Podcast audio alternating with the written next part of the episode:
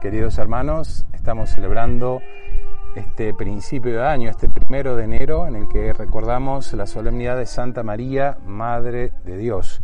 Vamos a leer el texto del Evangelio de la solemnidad que la Iglesia nos propone para meditar en este día, del Evangelio según San Lucas. Los pastores fueron rápidamente y encontraron a María, a José y al recién nacido acostado en el pesebre. Al verlo contaron lo que habían oído decir sobre este niño, y todos los que lo escuchaban quedaron admirados de lo que decían los pastores. Mientras tanto, María conservaba estas cosas y las meditaba en su corazón, y los pastores volvieron alabando y glorificando a Dios por todo lo que habían visto y oído conforme al anuncio que habían recibido. Ocho días después llegó el tiempo de circuncidar al niño y se le puso el nombre de Jesús, nombre que le había sido dado por el ángel antes de su concepción. Palabra del Señor, gloria a ti, Señor Jesús.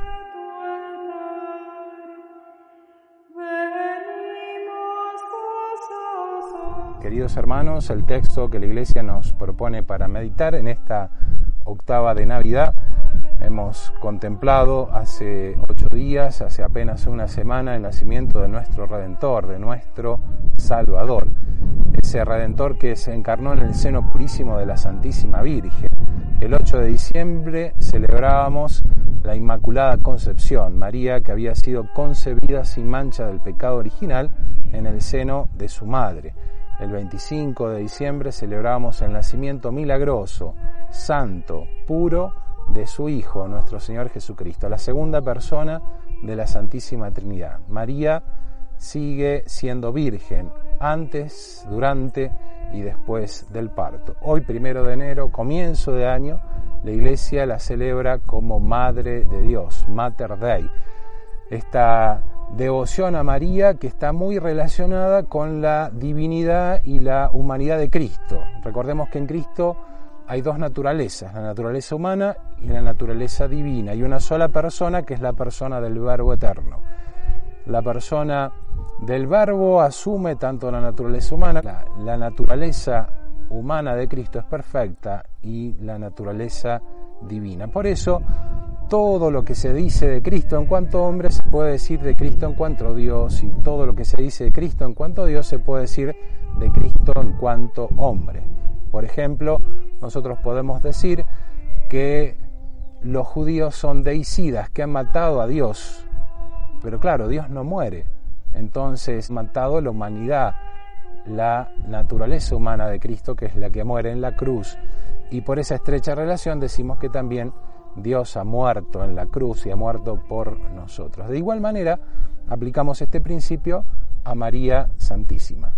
María no es simplemente madre de la humanidad de Cristo, madre del cuerpo de Cristo, sino que es con toda propiedad también la madre de Dios. Dios quiso tener una madre y hoy la iglesia la celebra, celebra aquella más bella de todas las mujeres que tiene la misión particular no solamente de haber traído en su seno al Redentor del mundo, sino también de guiar a través de su maternal manto a la iglesia en todos los tiempos y a lo largo de todos los siglos.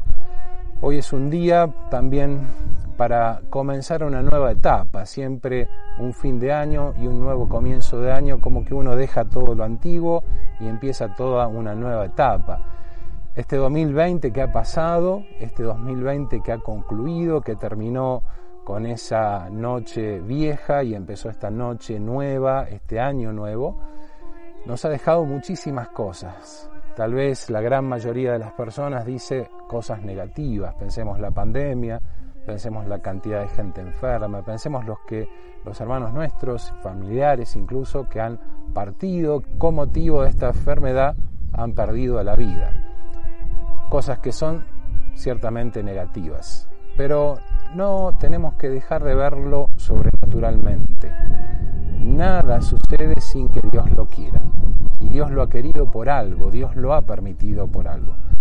Y aunque tal vez nos cuesten las cosas difíciles, las cosas negativas, la enfermedad y la muerte, o todo este tiempo que tal vez de angustia que hemos vivido, de no poder ver a nuestros seres queridos, de no poder tener la libertad de ir de un lado para otro. Sin embargo, Dios ha servido de esto para que nuestra mirada sea distinta. Y esto es lo que nosotros tenemos que sacar de este año que ha pasado.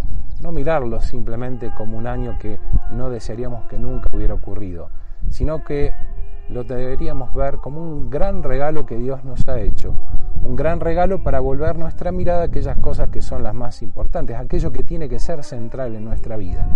Nuestra vida no es simplemente las cosas del mundo, eh, todo lo que el mundo nos ofrece, el dinero, el gozar, sino que hay otras cosas mucho más importantes. Y este tiempo nos sirvió para eso, que realmente este nuevo año que, comenzamos, que parece que tal vez siga marcado por esta crisis pandémica, eh, nos ayude a vivirlo profundamente, pero profundamente en Dios, porque solamente Dios nos puede dar lo que le da sentido a toda nuestra existencia. Solamente Él puede llenar nuestro corazón, solamente Él puede transformarnos totalmente.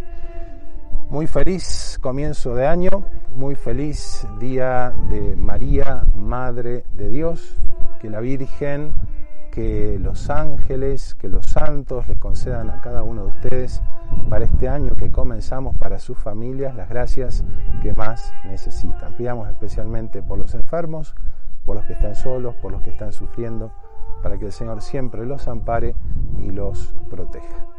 Y la bendición de Dios Todopoderoso, Padre, Hijo y Espíritu Santo, descienda sobre ustedes y permanezca para siempre. Amén.